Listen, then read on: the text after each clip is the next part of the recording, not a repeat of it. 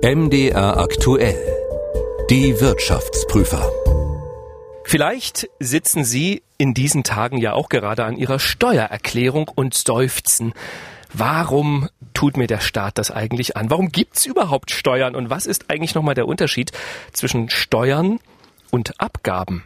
Die Steuern, die gebe ich doch auch ab. Irgendwie. Wir erklären Ihnen das heute. Herzlich willkommen zum Podcast Die Wirtschaftsprüfer Folge 7. Dem Podcast, in dem wir wirtschaftliche Zusammenhänge prüfen und erklären, so dass es jeder versteht. Ich bin Ralf Geisler, Wirtschaftsredakteur bei MDR Aktuell. Und ich bin Rein Kropp, Präsident des Leibniz-Instituts für Wirtschaftsforschung in Halle. Herr Kropp ist nicht nur Präsident des Leibniz-Instituts, er hat auch über Steuern, habe ich gelernt, promoviert. Ja, peinlich, nicht wahr, Herr warum, Geisler? Peinlich. Wa warum tut man sich das an? Tja, hat sich so ergeben, würde ich mal sagen. Also es war auch eine Frage des Doktorvaters. Den fand ich gut. Und der hat nun zufällig über Steuern gearbeitet und äh, dann habe ich am Ende bei ihm dann eben auch meine Doktorarbeit geschrieben. Es hatte auch damals schon was mit Finanzmärkten zu tun, zugegebenermaßen. Es geht dabei also Unternehmenssteuern und wie Unternehmenssteuern die Finanzierung von Unternehmen beeinflusst. Wenn man über Steuern promoviert, sehnt man dann jedes Jahr den Tag herbei, an dem man wieder seine Steuererklärung machen darf? Oder ist das für Sie jetzt auch nicht so ein super angenehmer Job? Also ich gebe zu, dass ich meine Steuererklärung nicht selber mache, sondern nur einen völlig ungeordneten Haufen von Belegen an meinen Steuerberater weiterreiche. Das kann ich ja vielleicht ganz kurz zu meiner Geschichte sagen. Ich habe ja sehr lange für Institutionen gearbeitet, wo man überhaupt keine Steuererklärung machen muss, nämlich dem IWF, wo man keine Einkommensteuer zahlt und bei der EZB, wo man eine europäische Einkommensteuer zahlt, die aber pauschal ist. Da gibt's nichts abzusetzen oder so, da muss man auch keine Steuererklärung machen, die wird einfach nur jeden Monat vom Lohn abgezogen. In solchen Umgebungen habe ich insgesamt 13 Jahre gearbeitet und als ich dann in die normale Welt sozusagen Anführungsstrichen eingetreten bin, da, da äh, habe ich das dann sehr schnell abgeliefert an einen Experten, der das macht. Da geht es Ihnen jetzt sozusagen wie den meisten Deutschen und wie mir auch. Ich mache meine Steuererklärung übrigens Vorbildlich, selbst. Herr Geisler. Ja. Herr Kropp, vielleicht fangen wir mal so an. Warum gibt es überhaupt Steuern? Naja, es gibt Steuern, weil bestimmte Dinge vom Staat gemacht werden müssen. Und dafür braucht er Geld. Also ein ganz klassisches Beispiel sind Verteidigungsausgaben zum Beispiel. Bei Verteidigungsausgaben können Sie nicht von den Leuten eine Gebühr erheben. Also Sie können nicht sagen, also wer ist bereit dafür zu zahlen, dass jetzt wir eine Armee haben, sondern man schützt eben alle oder keinen. Das heißt, man kann niemanden ausschließen. Und in solchen Fällen muss das der Staat machen und das über eine Zwangsabgabe. Eine Steuer ist ja etwas, was dem man nicht entgehen kann. Das muss man bezahlen. Und da sind dann eben Steuern wichtig. Straßen, Infrastruktur, all solche Dinge, wo man am Ende nur sehr schwer Leute ausschließen kann davon, sie zu konsumieren. Erkauft man sich denn mit einer Steuer auch einen Anspruch auf eine konkrete Gegenleistung vom Staat? Also ich bringe mal das Beispiel Hundesteuer. Viele Menschen, die einen Hund haben, zahlen auch Hundesteuer. Das heißt das dann am Ende, sie haben auch Anspruch, dass der Staat ihnen eine Hundewiese hinstellt? Nein ergibt sich kein Anspruch. Sie haben auf nichts einen Anspruch, weil sie Steuern zahlen. Sie haben einen Anspruch, wenn sie eine Gebühr zahlen. Und da übrigens kann ich dann auch gleich das klären mit den Abgaben und den Steuern. Also Abgaben ist der Überbegriff. Der Unterbegriff ist dann eine Steuer, etwas, was man zahlen muss, ohne dafür irgendeine Gegenleistung zu bekommen. Bei einer Gebühr bekommt man eine Gegenleistung, also einen neuen Pass oder äh, sonst irgendwas in der Art. Sie zahlen die Steuern so. Äh, ohne, ohne, dass da jetzt die Frau Merkel sagen könnten, jetzt habe ich aber auch ein Recht auf irgendwas. Also nicht Recht auf Straßen, nicht Recht auf Schulen, sondern man zahlt in einen großen nein. Topf und dann entscheidet faktisch die Regierung bzw. Man entscheidet mit, indem man wählt, aber man hat direkt kein Recht auf irgendwas. Okay. Wie viele Steuern gibt es denn in Deutschland? Oh, Viele. viele Steuern in Deutschland. Aber ich meine, die wichtigsten Steuern in Deutschland sind die Einkommensteuern und die Verbrauchssteuern. Aber es gibt natürlich auch noch andere Steuern, über die wir vielleicht ganz kurz reden können. Also es gibt Zölle. Es ist so, dass natürlich äh, traditionell in ärmeren Ländern Zölle sogar die Haupteinnahmequelle sind der Staaten, weil Einkommen schwer zu messen ist und äh, Verbrauchssteuern kompliziert sind. Und deswegen finanzieren sich zum Beispiel Länder in Afrika hauptsächlich über Zölle. In Deutschland spielen Zölle kaum noch eine Rolle, fast gar nicht mehr, auch durch die EU. Äh, das heißt, die Hauptsteuern sind Einkommensteuer und Mehrwertsteuer, Erbschaftssteuer, Tabaksteuer, alle möglichen anderen kleineren Steuern. Ich habe nachgeguckt. Ähm, In Summe sind es fast 40. Wundert mich nicht.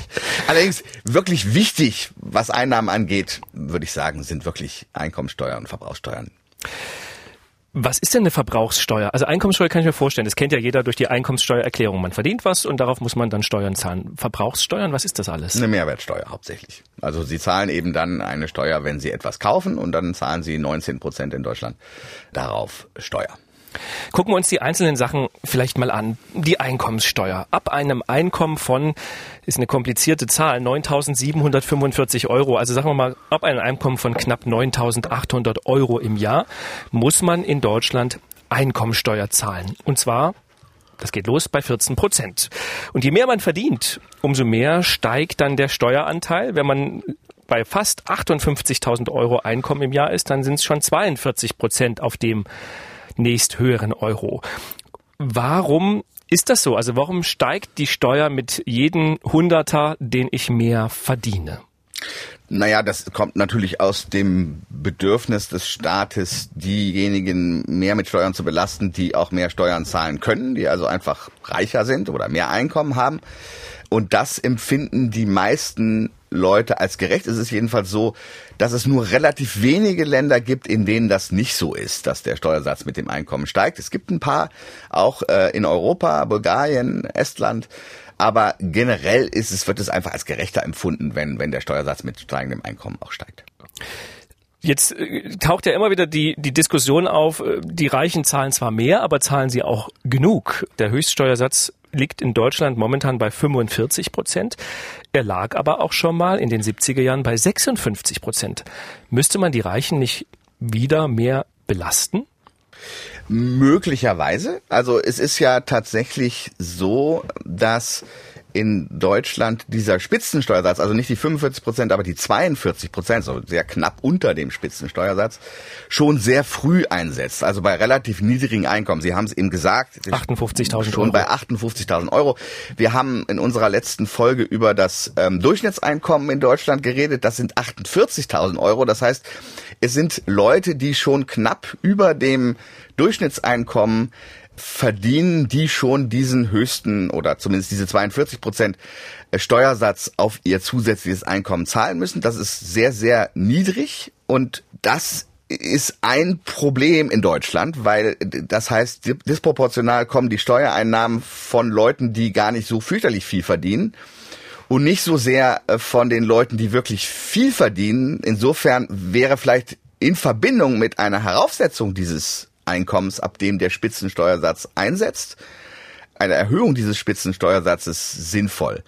Zum Beispiel in Großbritannien ist der, setzt der Spitzensteuersatz ein bei 167.000 Euro, in den USA bei 450.000 Euro, in Kanada bei 149.000 Euro. Also wenn man das so raufsetzen würde, was dann tatsächlich dazu führen würde, dass nur die wirklich gut verdienenden den Spitzensteuersatz zahlen würden, würde der Staat wahnsinnig viele Einnahmen verlieren.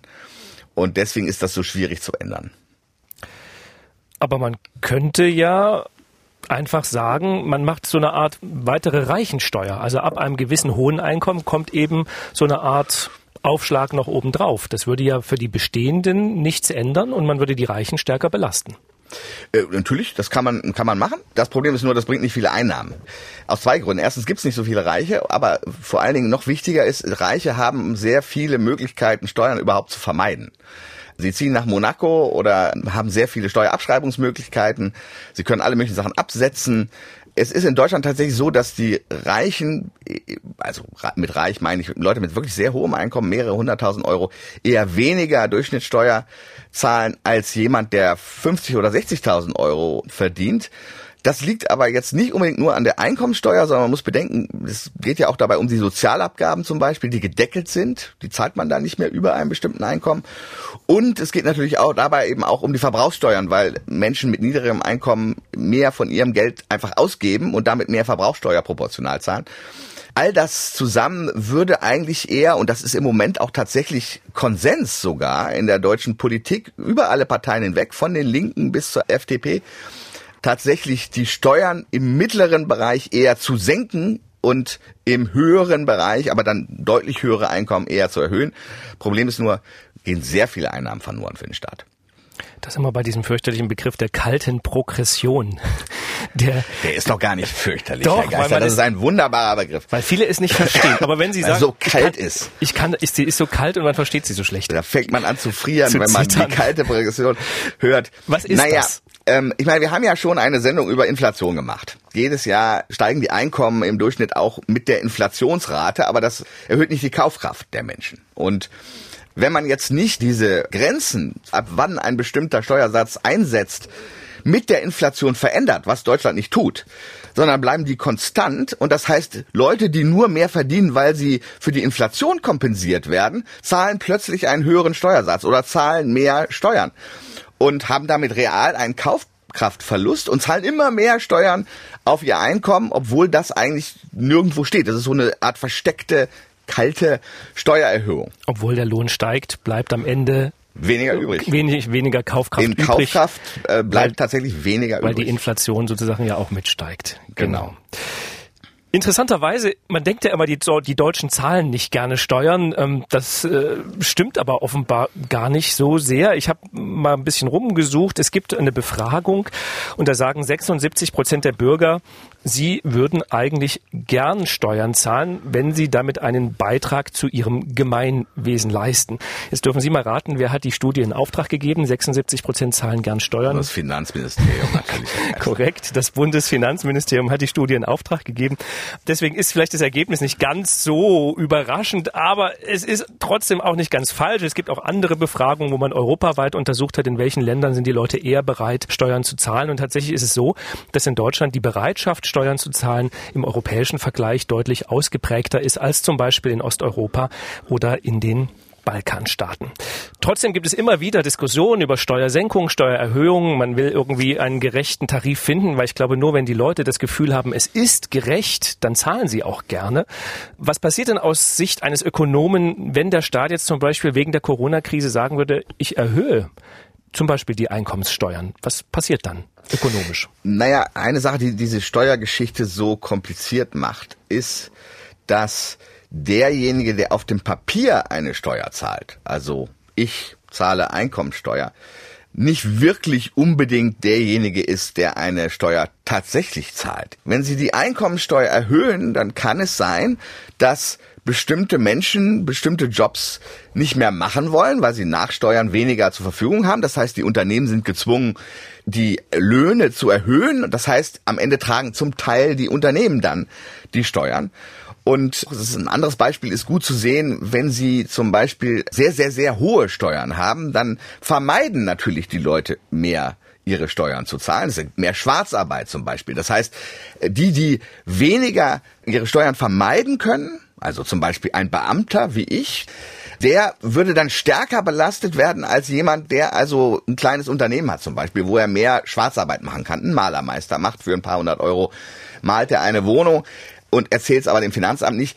Das sind alles Faktoren, die man in der Festsetzung der Steuerhöhe und der Bemessungsgrundlage, also worauf die Steuer gezahlt werden muss, berücksichtigen muss. Das heißt, man lässt davon am besten die Finger und lässt es, wie es ist. Naja, Ökonomen würden sagen, man macht's einfach.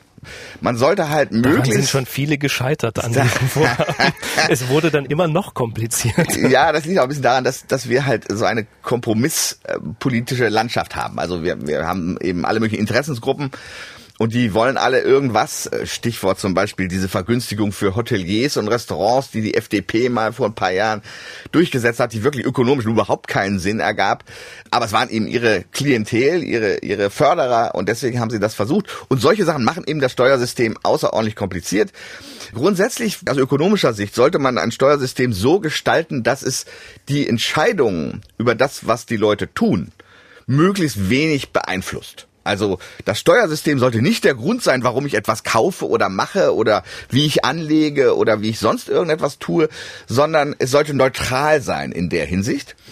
Und nun sind diese Steuern, die wir gerade besprechen, alle nicht neutral. Also wenn ich eine höhere Konsumsteuer habe, dann konsumiere ich weniger und spare ein bisschen mehr. Wenn ich eine hohe Einkommensteuer habe, habe ich einen Anreiz, weniger zu arbeiten. Das Problem ist nur, die beste Steuer, wenn man das als Kriterium nimmt, wäre eine Kopfsteuer. Jeder zahlt einen festen Betrag, weil sich selber kann er nicht wegdefinieren, er kann höchstens noch auswandern, aber ansonsten kann, muss er dann diese Steuer bezahlen. Sie führt nicht zu einer Veränderung des Verhaltens, aber sie ist eben extrem regressiv. Also sie belastet genau alle gleich. Es würde als unsozial empfunden, es würde was als ich auch total verstehen kann. Und ich auch. Aber zwischen diesen verschiedenen Zielen des Steuersystems, da kommt dann so ein Mischmasch raus. In eigentlich fast allen Ländern kommt da so ein Mischmasch raus, der dann wahrscheinlich unnötig kompliziert ist, irgendwie aus ökonomischer Sicht, auch für den Einzelnen sehr kompliziert ist aber vielleicht als gerechter empfunden wird, als wenn man tatsächlich nur jetzt auf die Effizienz des Steuersystems achten würde. Da sagen dann, wenn man es gerecht macht, wie besagten 76 Prozent, ich zahle gern Steuern. Zumindest wenn man den äh, Umfragen des Bundes. Also ich weiß jetzt nicht, ob diese 76 Prozent tatsächlich daher kommen, dass die Leute das Steuersystem als so besonders gerecht empfinden, oder ob es daher kommt, dass sie das, was der deutsche Staat macht, als relativ effizient empfinden. Also ich glaube, die meisten Leute empfinden den deutschen Staat, vielleicht jetzt mit Ausnahme der gegenwärtigen Corona-Krise, als besonders effizient. Und deswegen ist man dann auch eher bereit, Steuern zu zahlen. Während wenn man glaubt, der Staat verschwendet das Geld nur, dann ist man eher weniger bereit, Steuern zu zahlen, wie das vielleicht die Leute im Balkan zum Beispiel empfinden. Jetzt haben wir ja über Steuererhöhung geredet. Tatsächlich hatten wir ja im Jahr 2021, was vielen möglicherweise gar nicht mehr so bewusst ist, eine Steuersenkung. Es ist nämlich das erste Jahr, dieses Jahr, in dem die meisten Deutschen keinen Soli mehr zahlen müssen. Also diese 5,5 Prozent Aufschlag zur Einkommenssteuer, da ist abgeschafft worden. Zumindest für die meisten. Nur wer mehr als etwa 6000 Euro brutto im Monat verdient, der muss über den Betrag darüber hinaus noch Soli bezahlen. Also insofern ist es ja eigentlich sogar einfacher oder zumindest günstiger geworden für die meisten. Naja, es ist natürlich minimal. Ne? Also, ähm, das sind, ich gebe sind mich ja, mit wenig fünf, zufrieden. 5,5 Prozent auf das Steuer die Steuerlast, die man hat. Also, Korrekt. Ähm, es ist nicht viel. Klar, es ist auf jeden Fall ein richtiger Weg, gerade auch wo die Rechtfertigung des Soli irgendwie so ein bisschen immer schwammiger geworden ist, sagen wir es mal so, und, und immer weniger tatsächlich nach Ostdeutschland geflossen ist. Das war ja die ursprüngliche Idee, der Aufbau Ost. Insofern war das sicherlich ein vernünftiger Schritt. Bloß ob das jetzt reicht, also vielleicht ganz kurz, wie steht Deutschland international da, was die Steuerbelastung angeht? Und da sind wir inzwischen schon an der Spitze im Sinne von die höchste Steuerlast mehr oder minder aller OECD-Länder, also der großen Industrieländer. Wir haben jetzt wohl im letzten Jahr laut einem Bericht, den ich gelesen habe, Belgien als das Land mit der höchsten Steuerlast überholt. Also das sind ähm, Steuern und das Abgaben ist nicht etwas, zusammengezählt. Steuern ne? und Abgaben zusammengezählt. Da sollten wir jetzt nicht unbedingt stolz drauf sein. Okay. Wir wollen gleich noch sprechen über die Mehrwertsteuer, über Unternehmenssteuern, was man vielleicht am Steuersystem noch ändern könnte. Aber vorher habe ich noch, wie auch schon die letzten Folgen, einen kleinen Hörtipp für Sie. Ich will auch diesmal einen Podcast empfehlen für alle, die eben gern hören. Und diesmal empfehle ich von MDR aktuell unseren Podcast Eliten in der DDR. Klingt erstmal ein bisschen altbacken, aber ist es gar nicht. Mein Kollege Jan Kröger, geborener Westdeutscher, der fragt sich nämlich, wie kam man eigentlich in der DDR ganz nach oben? Wer waren die Führungspersönlichkeiten hinter den bekannten Gesichtern wie Erich Honecker oder Egon Krenz? Waren diese Führungsleute überzeugt von dem, was sie taten? Hatten sie selbst das Gefühl, zur Elite zu gehören? Und in der aktuellen Folge trifft Jan Kröger den Wirtschaftsplaner Rolf Sukowski, Ostdeutschlands Mann für China. Er reiste mit Erich Honecker mehrfach dorthin und staunte schon in den 1980er Jahren über den Aufschwung dort. Hören Sie gern mal rein. Eliten in der DDR, noch ein spannender Podcast von MDR aktuell. Ich hatte gesagt, wir wollen doch über die Mehrwertsteuer reden. Was ist eine Mehrwertsteuer? Jeder zahlt sie, aber niemand macht sich groß Gedanken darüber. Naja, also ein Steuer auf den Mehrwert. Also ein Unternehmen kauft irgendwelche Dinge ein verarbeitet sie zu etwas anderem. Und hoffentlich äh, bekommt das Unternehmen mehr dafür, was es dann produziert hat, als es ausgegeben hat, um die, um die Zutaten sozusagen zum Kuchen zu kaufen. Und auf diesen Mehrwert will man die Steuer erheben. Das heißt also, das Unternehmen einerseits kann diese Mehrwertsteuer erheben auf seine Güter, die es verkauft, auf den Kuchen, die es verkauft hat. Aber es kann auch die Mehrwertsteuer absetzen auf die Teigzutaten, das Mehl, das Wasser und die Vanilleschote, die es in den Kuchen eingebracht hat. Und damit wird also nur dieser Mehrwert besteuert. Was daran ein bisschen dubios vielleicht ist, ist, dass die Leute es tatsächlich eben nicht sehen. Also es wird ja nicht ein Preis ausgezeichnet ohne Mehrwertsteuer und dann an der Kasse die Mehrwertsteuer draufgeschlagen, sondern dass man merkt, aha, ich zahle jetzt so und so viel von dem Geld, was ich ausgeben muss, um das zu kaufen, ist Steuer.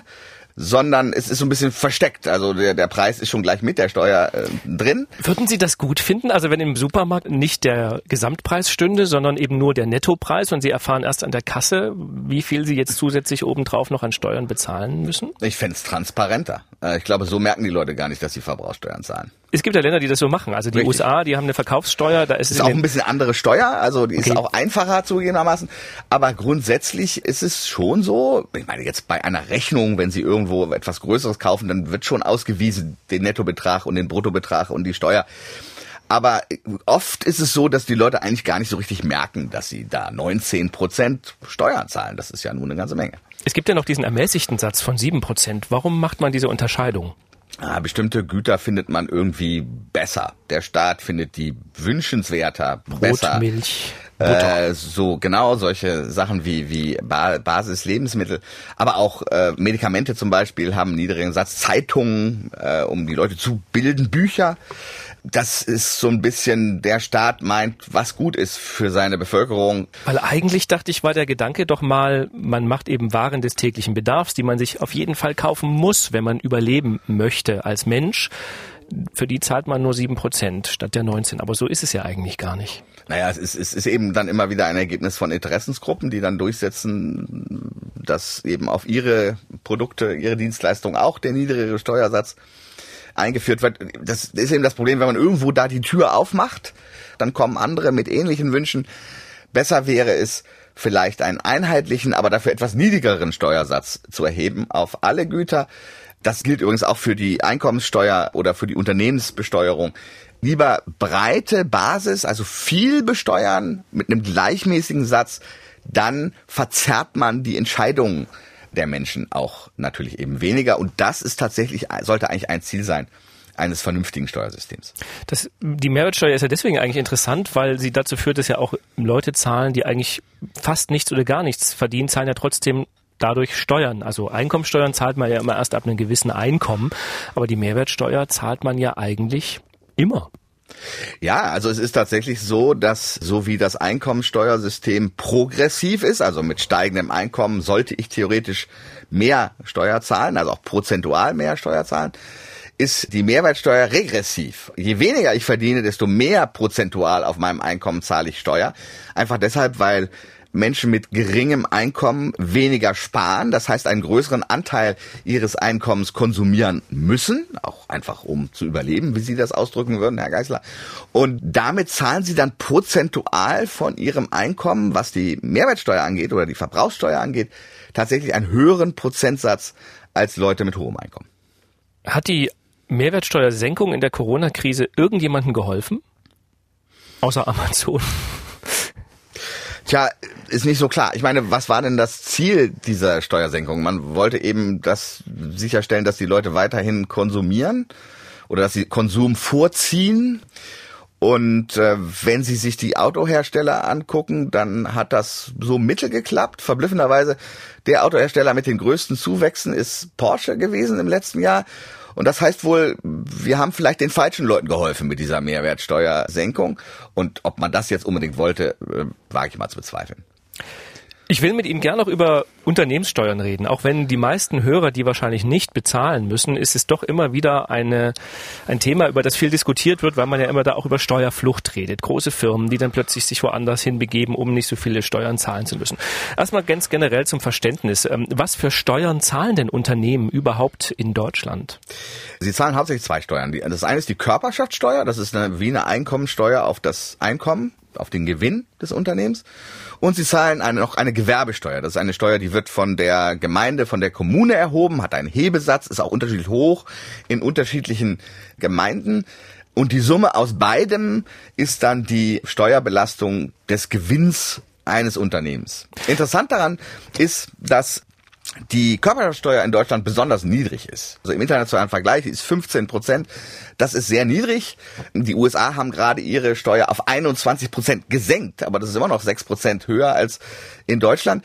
Das Problem ist nur, dass die Gewerbesteuern relativ hoch sind und dass dann insgesamt dann doch eine sehr hohe Steuerbelastung für die Unternehmen in Deutschland rauskommt. Also Deutschland ist keine Steueroase. Ganz sicher nicht. Aber sind die Steuern im internationalen Vergleich denn so hoch, dass dieses Argument, dann gehen die Firmen eben ins Ausland, dass das zieht? Naja, was Ökonomen an der Körperschaftssteuer nicht so mögen, ist, dass sie sehr ungleich verteilt ist über die Unternehmen hinweg. Wenn ich ein kleines, lokales Unternehmen bin, nehmen wir mal jetzt hier irgendwie eine kleine Firma, die irgendetwas produziert lokal und nur einen Produktionsstandort hat, die kann eigentlich diese Körperschaftssteuer überhaupt nicht vermeiden. Wenn Sie sich jetzt aber ein großes internationales Unternehmen angucken, Apple oder Google oder Siemens oder was Sie wollen, dann können die dadurch, dass sie bestimmte Ausgaben in andere Länder verlagern, tatsächlich sehr wenig Körperschaftssteuer bezahlen. Es ist sogar so, dass einige der größten Unternehmen über Jahre hinweg jetzt gar keine Körperschaftssteuer bezahlt haben, einfach weil sie ihre Ausgaben und Einnahmen so geschickt über verschiedene Länder verteilt haben, dass am Ende da null rauskam. Und das halte ich für ziemlich ungerecht. Die US-Finanzministerin Janet Yellen die hat gesagt, naja, dieser Wettkampf international und dass sich die Firmen immer das Land suchen, wo sie die wenigsten Steuern zahlen, das ist eigentlich nicht gut. Und sie fordert einen weltweiten Mindestsatz bei der Besteuerung von Unternehmen. Es ist noch nicht so richtig klar, wie hoch der sein soll. 21 Prozent, aber das ist nur zufällig der Steuersatz, den die Amerikaner haben. Ah, okay. Das hat sie gefordert, ja. Also sie fordert sozusagen weltweit einen Mindeststeuersatz von 21 Prozent. Ist das aus Ihrer ökonomischen Sicht eine gute Idee? Klingt ja eigentlich erstmal toll, weil dann können sich die Großkonzerne nicht mehr in irgendwelchen Steueroasen verstecken. Naja, die Frage ist, ob eben alle mitmachen. Ne? Also es ist das Problem ist immer bei solchen internationalen Sachen ist, dass natürlich dann irgendein Land einen Anreiz hat, davon abzuweichen um eben tatsächlich seine Steuereinnahmen zu erhöhen. Also man kann ja dann seine Steuereinnahmen erhöhen, indem man einen niedrigeren Körperschaftssteuersatz erhebt, weil dann, weil dann alle kommen. Unternehmen plötzlich die Gewinne dahin verlagern. Das ist das Problem. Das heißt, es müssen tatsächlich auch alle mitmachen. Wobei, was ist alle? Vielleicht bekäme man tatsächlich die großen Industrieländern dazu, dem zuzustimmen. Aber ich denke mal, es wird immer Abweichler geben, was das Ganze sehr, sehr schwierig macht und unwahrscheinlich, dass es wirklich zum Erfolg führt. Trotzdem ist tatsächlich diese Steuervermeidung internationaler Unternehmen ein Riesenproblem. Also gerade was wirklich sehr große Unternehmen angeht, zahlen sehr viel weniger Steuern als kleine Unternehmen. Das verzerrt den Wettbewerb und deswegen ist der Vorstoß natürlich richtig. Ob er wirklich Erfolg hat, bin ich nicht so sicher. Was wäre denn aus Ihrer Sicht eine Lösung? Naja, es gibt da eben keine einfache Lösung. Also es ist, man kann sagen, na gut, dann besteuern wir eben den Konsum von Gütern. Damit haben wir ja die Unternehmen dann eben auch am Ende besteuert. Das wäre jetzt aus ökonomischer Sicht effizient, aber wir wissen jetzt auch schon, dass es eben, haben wir eben schon drüber gesprochen, dass es eben sozial eben nicht gerade äh, sinnvoll ist. Die Körperschaftssteuer äh, ist immer weniger wichtig äh, auf der Einnahmenseite des Staates, wenn man sich das über langen Zeithorizont anguckt zahlen Unternehmen am Ende äh, effektiv oder ihr Beitrag zum Steueraufkommen ist immer geringer, weil das so schwierig ist, diese Steuer vernünftig zu erheben, weil die großen Unternehmen eben, die die meisten Gewinne machen, tatsächlich so viele Möglichkeiten haben, sie zu vermeiden. Da gibt es am Ende keine einfache Lösung. Ich befürchte, der Staat wird sich mittelfristig eben darauf konzentrieren müssen, Einkommen und den Konsum zu besteuern, Unternehmen zu besteuern, ist einfach wahnsinnig schwierig. Aber das heißt ja, man kriegt sozusagen diese Steuervermeider, die großen Unternehmen, die dann Briefkastenfirmen gründen in irgendwelchen Steueroasen, man kriegt die einfach nicht. Das klingt ja quasi wie eine Kapitulation. Es ist ein bisschen wie eine Kapitulation. Ich meine, das ist ja jetzt kein neues Thema. Wir darüber diskutieren die Finanzminister in ihren Treffen seit 30, 40 Jahren. Eine Lösung hat es bis jetzt nicht gegeben und es ist schwer zu erkennen, wo die Lösung herkommen soll. Also es wäre schön, wenn die Amerikaner sich da an die Spitze dieser Bewegung setzen, einfach deshalb, weil sie relativ viel Einfluss haben auf andere Länder und andere Sanktionen verhängen können, zum Beispiel, wenn man sich nicht dran hält.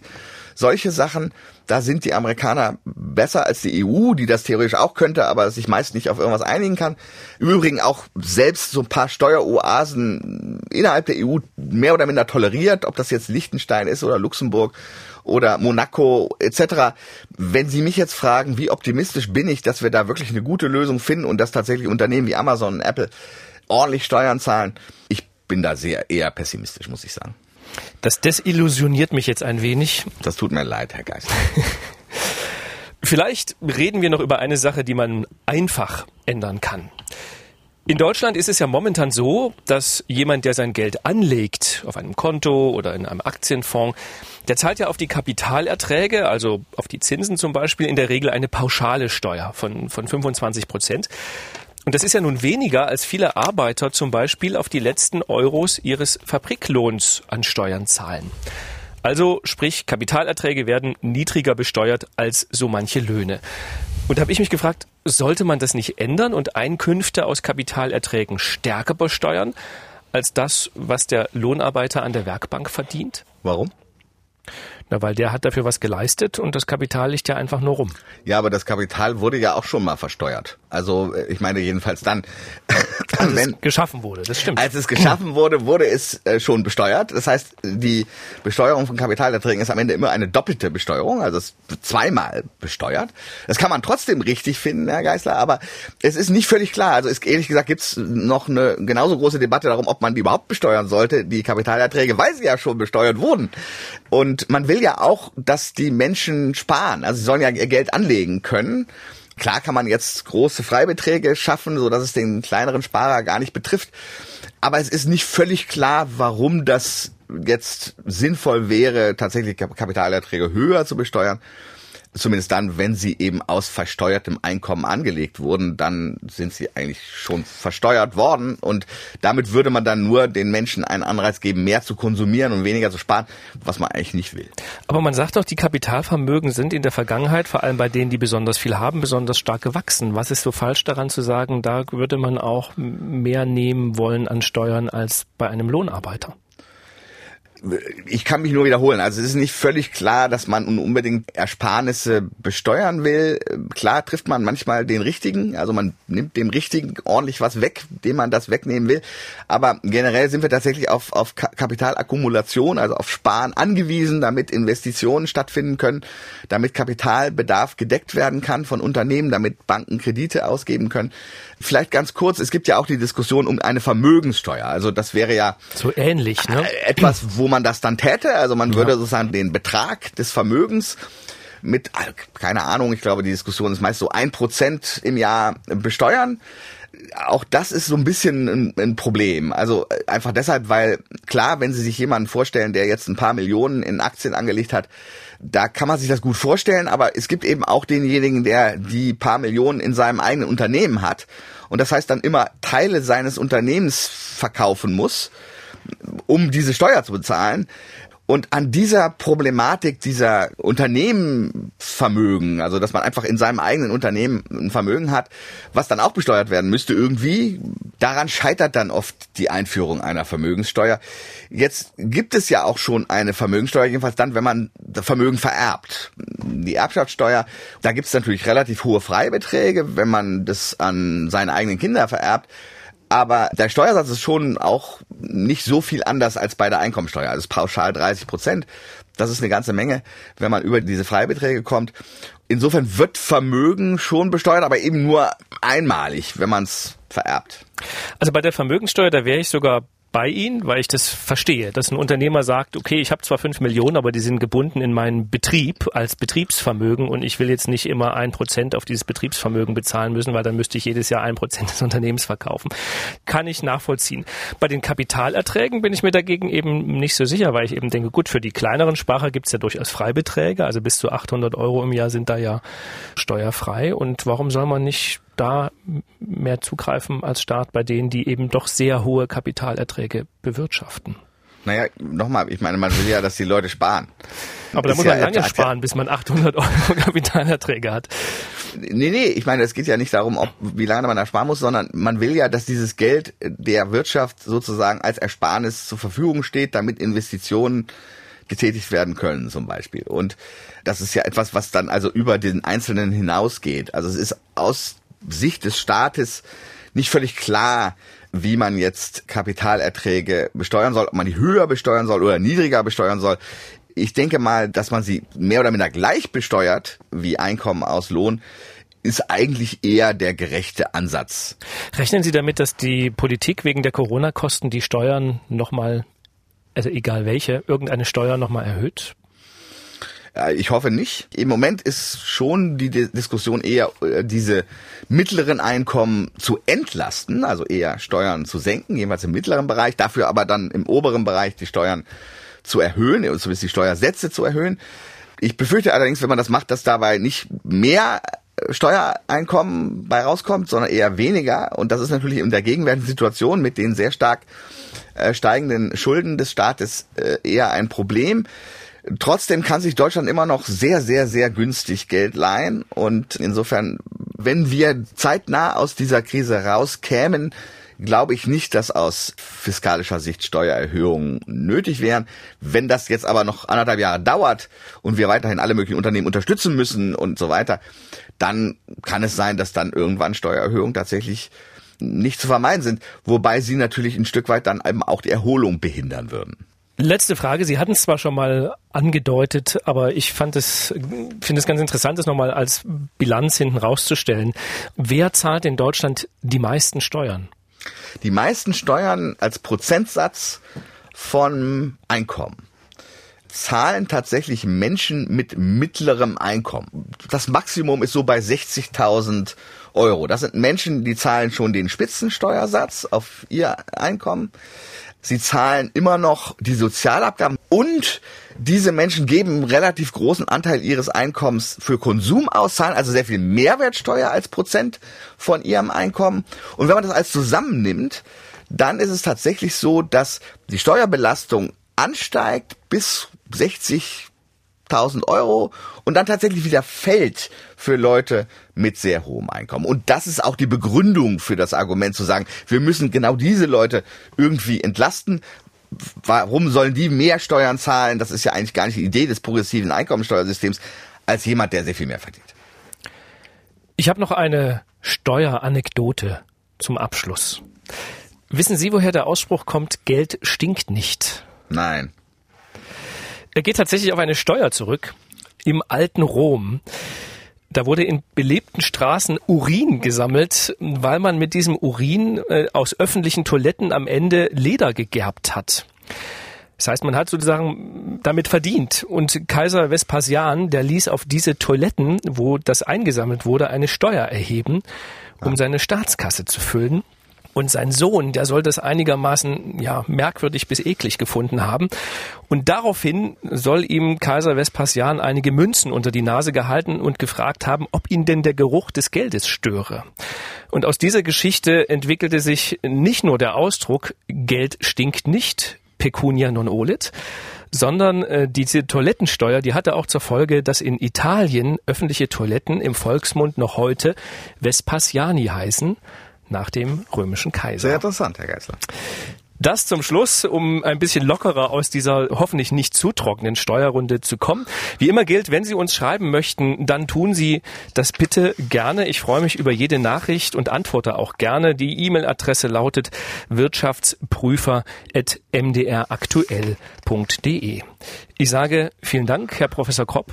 Ich bedanke mich. Und wir hören uns wieder in einem halben Monat. Einen schönen Tag wünsche ich. Tschüss. Die Wirtschaftsprüfer. Der Podcast, der Wirtschaft verständlich macht, erscheint zweimal im Monat auf mdraktuell.de, in der ARD Audiothek, bei YouTube und überall, wo es Podcasts gibt.